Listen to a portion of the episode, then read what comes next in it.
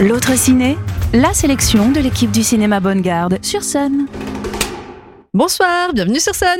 Bonsoir Christine. Bonsoir Magali, bonsoir aux auditeurs. Ce soir, on vous propose un débrief de Cannes et des films de la compétition que nous avons pu voir en avant-première. On va aussi vous parler de deux films qui ont eu le label Cannes et qui sont sortis la semaine dernière, Omar la fraise et L'amour et les forêts.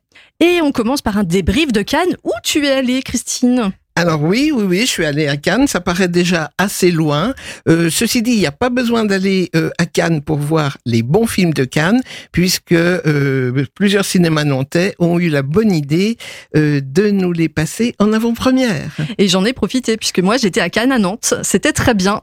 et il y faisait très beau et dans une bonne ambiance. C'est ça. Donc on revient de Cannes avec, comme tous les ans, des, des étoiles plein les yeux, on va dire.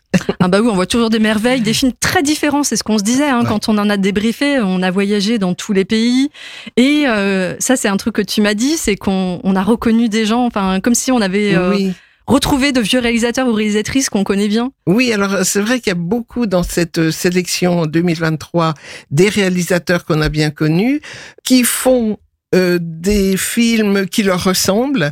Donc ce sentiment de pas forcément des choses très nouvelles, et pour autant énormément de plaisir à retrouver euh, justement le style de ces réalisateurs qui ont du talent. Et si on donnait aux personnes qui nous écoutent un peu notre top, tu veux commencer? Ah, euh, oui, je veux bien commencer, sauf que euh, je n'ai pas vu la Palme d'Or et que tu m'avais bien confirmé que c'était le meilleur des meilleurs. Ah bah largement. Ouais, moi j'ai vu justement Anatomie d'une chute de Justine Trier et c'est une merveille, c'est un film implacable, euh, un film à pas rater, c'est un film dossier en fait, c'est un film dossier et euh, qui analyse la société d'une manière féroce et à la fois la société, la justice, euh, le couple, la situation de force dans un couple, comment est-ce qu'on se positionne l'un et l'autre, c'est passionnant à voir. Sandra Hüller est absolument magique. Euh, elle incarne le personnage. D'ailleurs, le rôle a été écrit pour elle. Euh, et Swan Arlo, c'est un acteur français qui est vraiment génial euh, en avocat. C'est à, pas rater. Oui, on n'est jamais déçu avec Swan Arlo qui a une personnalité relativement discrète comme ça et pour autant il endosse les rôles avec une force toujours assez remarquable. Bah, comme on se disait tout à l'heure, c'est le mec d'à côté, Swan Arlo. c'est pas la fille d'à côté, c'est le mec d'à côté. Mais qu'on remarque bien quand même. Donc, euh, parmi les films, euh, alors moi, j'ai bien aimé Omar la fraise. Euh, Omar la fraise, il est sorti donc mercredi dernier. Tout le monde peut aller le voir. Alors, tout le monde sait déjà très bien compris que j'étais une fan de Benoît Magimel. Mais alors, le couple Benoît Magimel et Reda Kateb dans des rôles abominables, Hein, c'est vraiment des truands euh, à l'ancienne, euh, violence et tout, euh, assez assez détestable pour tout dire. Mais ça marche bien, ils ont l'air sympas entre eux. mais ils ont une telle amitié et puis ils ont un jeu d'acteurs qui, qui, qui est vraiment superbe quoi. On a du plaisir à les voir jouer, on a du plaisir à les voir endosser ces rôles à la fois malsains mais quand même comme tu dis sympathiques quand même. donc j'ai vraiment beaucoup beaucoup aimé Omar Lafayette fraise d'Elias Belkedar, euh, qui est passé en séance de minuit à Cannes. Ce que j'ai beaucoup aimé dans ce film-là, c'est euh, les explications possibles du surnom Omar la fraise, d'où ça peut venir. je trouvais ça très drôle, ce gimmick qui revenait tout le temps. Euh, de, et, dont la version n'était jamais la même. C'est ça, mais c'est ça qui est drôle. Non, ce qui est magnifique euh, dans, dans ce film-là, et surtout pour les personnes qui connaissent bien l'Algérie, ou même moi qui connais pas bien, mais euh, les images, on, on, voit Alger et on voit l'Algérie actuelle, euh, je dirais comme elle a jamais été filmée. Enfin, comme moi, je ne l'ai jamais vu filmer et pourtant je vois quand même beaucoup de films mm. aussi sur le Maghreb. Je, je, trouve que les images sont superbes et même la souffrance économique de ce pays actuel, elle, elle, elle est presque quand même poétique. Quoi. on, on, voit ce, ce pays euh, dans toute sa splendeur. Et euh, est-ce que tu savais qu'une bonne partie des comédiens sont amateurs? Et, je pense qu'il a voulu ça sans doute pour plus d'authenticité. Et ça marche. Ouais, ouais, complètement. Et ça marche, oui. On enchaîne avec euh, L'amour et les forêts? Alors, L'amour et les forêts, c'est toi qui l'as vu. Bah oui, justement, on enchaîne avec ça. Tout à fait. Ah, donc, L'amour et les forêts, c'est le dernier film de Valérie Donzelli avec euh, Virginie Fira et Melvin Poupeau. L'intitulé, ça fait un peu conte de fées. euh, voilà, ils vécurent heureux euh, jusqu'à la fin de leur jour euh, près d'une forêt. Et en fait, pas du tout. c'est euh, c'est le film euh, qui raconte l'emprise d'un homme sur sa femme.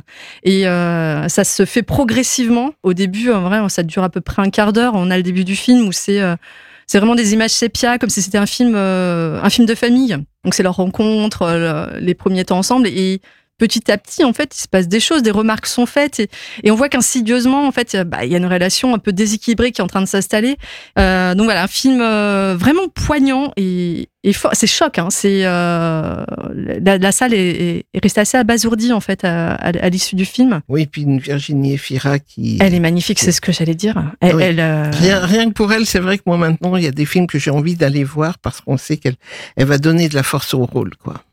Et d'ailleurs, euh, le rôle a été écrit pour elle. Euh, Valérie Donzelli et Audrey Diwan, donc la personne qui avait gagné avec l'événement, Oui. a, a coécrit en fait le, le film avec Donzelli et elles ont pensé tout de suite à Virginie Fira pour ce rôle. À suivre, moi, j'ai beaucoup aimé le film de Wanders. Perfect Days.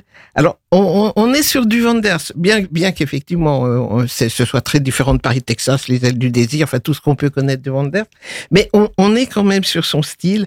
Et c'est un film qui est extrêmement touchant parce que bon, il n'y a pas d'action. Quand on sait que c'est l'histoire d'une personne qui nettoie les toilettes euh, à Tokyo, euh, je dirais, euh, on se dit, bah, il n'y a pas, pas forcément de quoi faire un film. Eh ben si. Parce que d'une part, alors l'acteur est magnifique et, et c'est vraiment très très mérité qu'il ait eu la palme du meilleur acteur euh, à Cannes là euh, la semaine dernière. Euh, c'est vraiment euh, tout est dans le regard de cet acteur, la physionomie de cet acteur, le sourire de cet acteur qui parle très peu.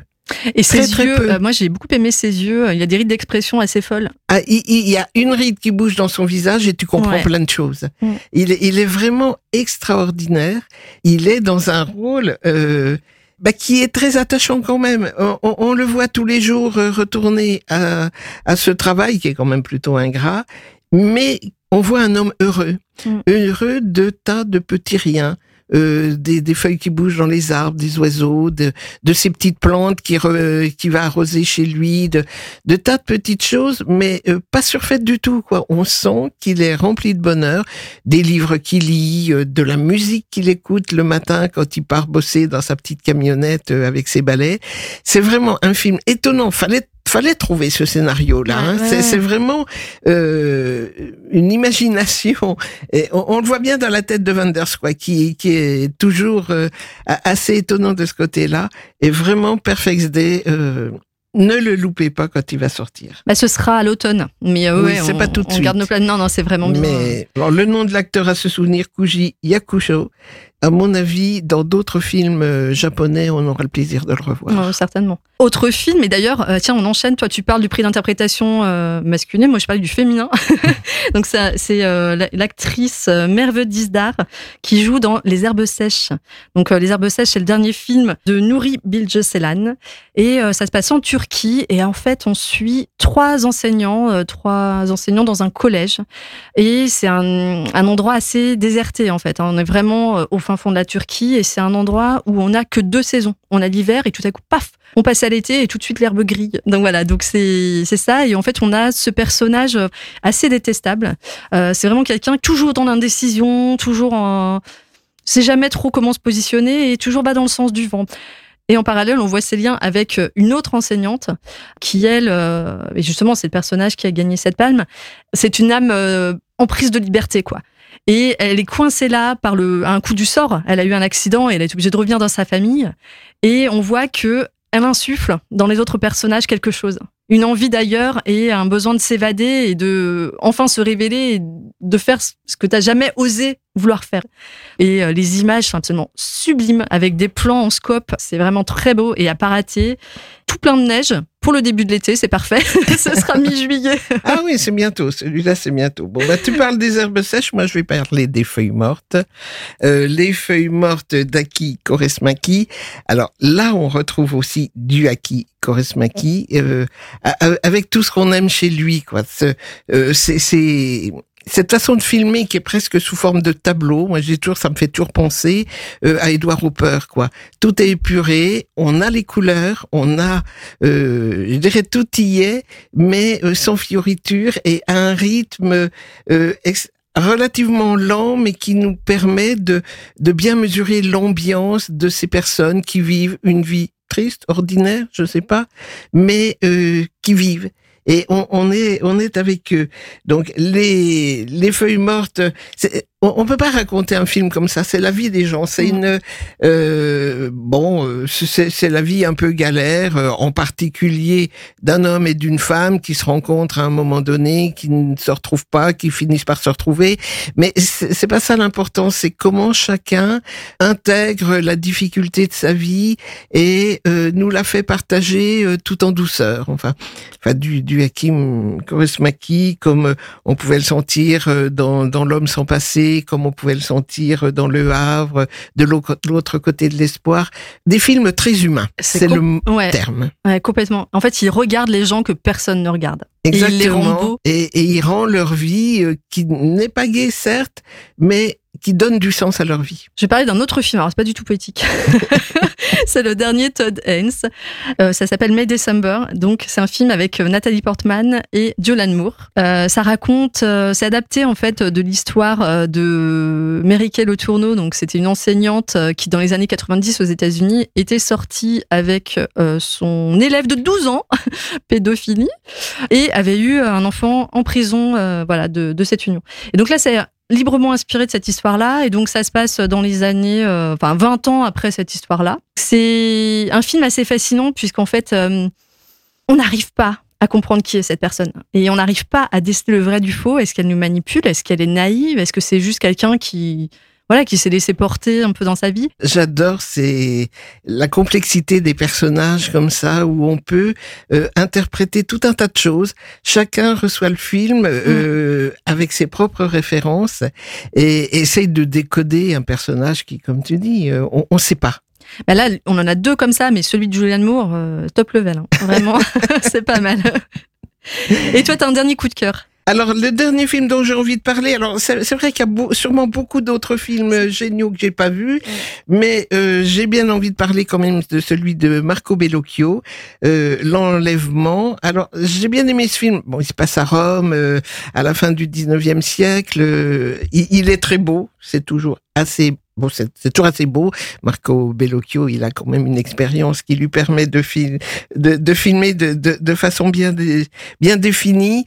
Euh, mais on apprend aussi, euh, surtout beaucoup de choses sur... Euh, en fait, c'est l'histoire d'un enfant juif qui est euh, enlevé à sa famille parce qu'il a été baptisé... en secret, en plus En secret, quand il était bébé, apparemment par une nounou qui avait un compte à régler, mais on n'est pas sûr que... Enfin bon... Et, et toujours est-il que cet enfant est retiré à sa famille et c'est tout, euh, je dirais, le, le combat de la famille et de la communauté juive romaine par rapport au pape qui est euh, à l'origine de l'enlèvement euh, pour récupérer cet enfant. Alors c'est vraiment euh, un thème sur lequel je connaissais rien. Non, moi non plus. Et, que j'ai découvert avec énormément d'intérêt.